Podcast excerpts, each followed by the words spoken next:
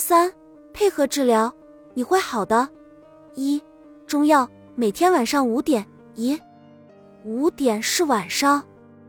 我可能已经被老年人的作息时间同化了，都是雷打不动的中药泡脚时间。有没有用是完全不知道的。反正医生说中药泡脚，我们就中药泡脚。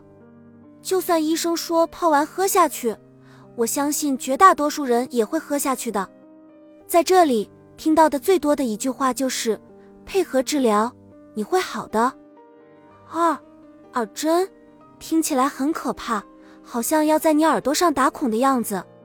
其实只是把一张包着药丸的粘纸贴在你耳朵的某个位置。每一天，护士都会来检查耳针还在不在，然后按照耳针的位置按摩几分钟。我猜想，可能是通过耳朵上的某个穴位刺激大脑分泌某些抗抑郁的元素。这些神奇的治疗手段常常让我叹为观止。人体真是太奇妙了，各个领域既相互独立又相互连接，最后达到动态平衡的境界。耳朵作用于大脑，透露着一种阴阳玄学的奥妙。三、睡眠贴，一种贴在额头的膏药，说是有促进睡眠的疗效，但我们一致觉得并没有什么用。有人说我们像一群被贴了符的僵尸，我觉得真是差不多。反正都是半死不活的苟延残喘着。四舞动，病院里每天都会跳操。我之所以标题取为舞动，是因为舞动听起来洋气的多，而事实上这里跳操的舞步，啊，这么说吧，完全可以勾起你作为青春少女的羞耻心。所以每当护士广播想祈请所有病友出来跳操。时，我就只想说一句，我想死。五，磁场治疗手段的一种，具体是什么，谁也说不清，只知道大机器的大名叫磁场刺激仪。反正，在高科技面前，大家都是文盲，更何况病人们已经完全丧失了所谓的好奇心。具体的体验就是，有一台通电的订书机不停在你脑袋上打钉，叮叮叮叮叮，叮叮叮叮叮。六，午餐，绝大多数时间我都不想吃东西。旁边床的阿姨和我一个症状，所以每天到了饭点就会飘扬起此起彼伏的“不想吃，不想吃我，我真的不想吃”的声音。然后，我爸和阿姨的老公就会斗志昂扬地当起传教士，硬吃也得吃。一定要吃下去，好好吃饭。就能好得快，匮乏的词汇量和贫瘠的语言表达能力，让他们把这几句话每天来来回回的说。为了不辜负我爸的期待，我会勉强让他拨一点给我，我也会尽量把这一点压缩到最小。但即便这样，我还是觉得很有负担。我想，当对吃饭这件事都兴趣索然的时候，可能就真的走到了尽头。七，盐，我自认是吃啥都不挑的饭桶型选手，但这里的病号饭也实在过分了些，简直没有做食物的资格，真的是一言难尽。每天每天，我都会隔空对这里的厨师长进行拷问：为什么不放盐？你为什么不放盐？你究竟是为什么不放盐？每天的任何一道饭菜都会让你忘记这道菜本来的味道。教你体会一遍什么叫真正的淡出水。可是，我是海边长大的孩子，没有盐我会死的。八，转移治疗方法上说，一旦不可控思维出现，要尝试着马上转移自己的注意力。这可真是一场理智和思维的激烈博弈。我尝试着继续看书，但我发现自己失去了一目十行的能力。读着读着，挫败感就卷土重来。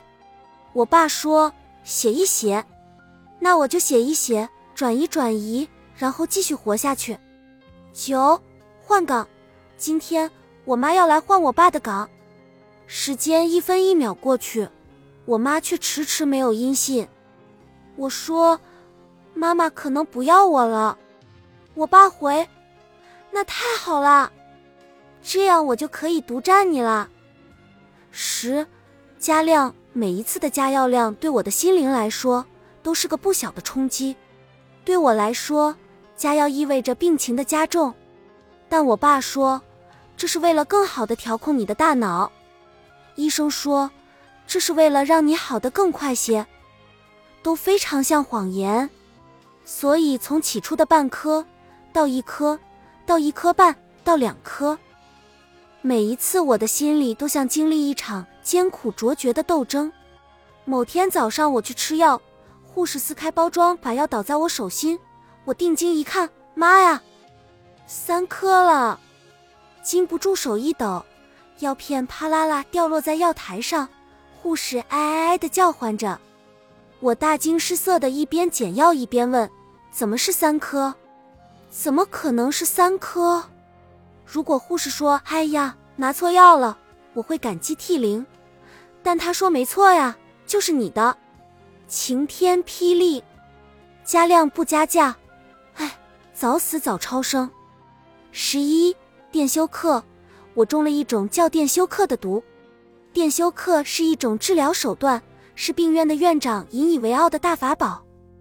当一切治疗手段都对患者不起作用时，院长会拍着胸脯保证道：“没事，我们可以治好你，我们有大法宝。”听接受过电休克疗法的患者说，进行电休克时会进行全身麻醉，睡一觉醒来就结束了。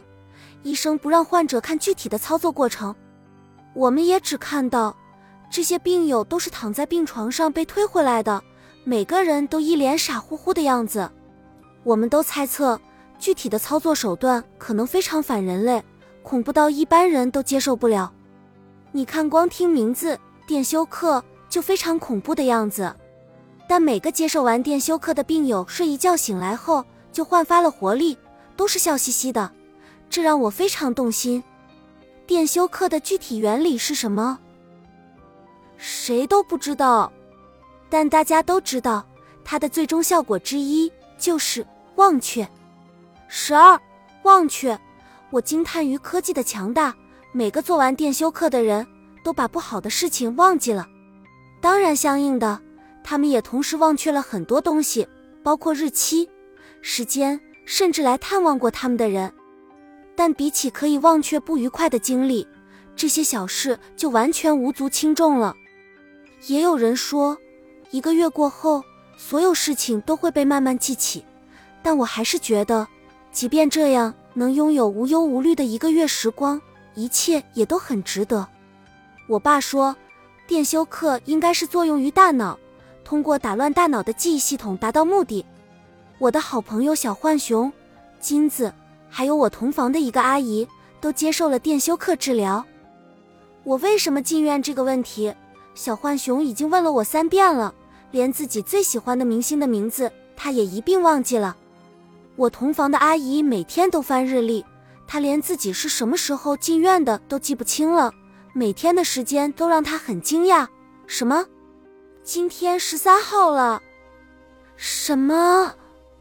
今天十四号了？有一次，她丢了钱包，急吼吼的找了一整个下午。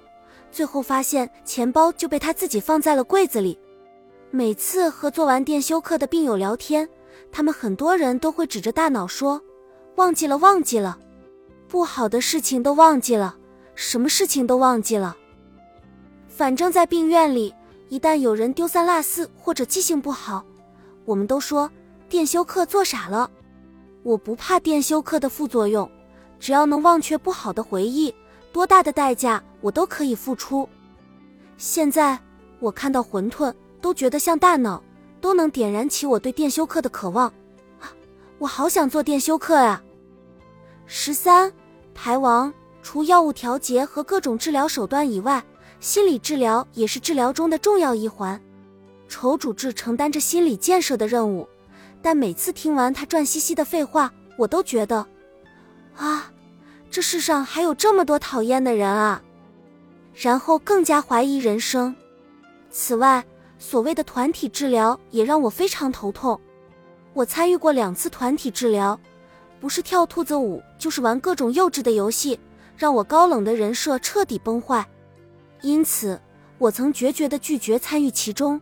但护士一副怒我不争的态度跟我说：“只有病情稳定的病人才有资格参与团体治疗，你应该感到庆幸。”我只能一边说着“与有荣焉，与有荣焉”，一边翻着白眼痛苦加入。有一次，护士长让我们围坐一圈，写出自己的特征，然后依据特征让大家来猜想字的主人是谁。我左思右想，左思右想，最后大笔一挥。写下四个字：程程，医院名牌王。自此，牌王的王冠就光荣的戴在了我的头上。本集已经播放完毕，感谢您的收听，喜欢请点赞关注主播，主页有更多精彩内容。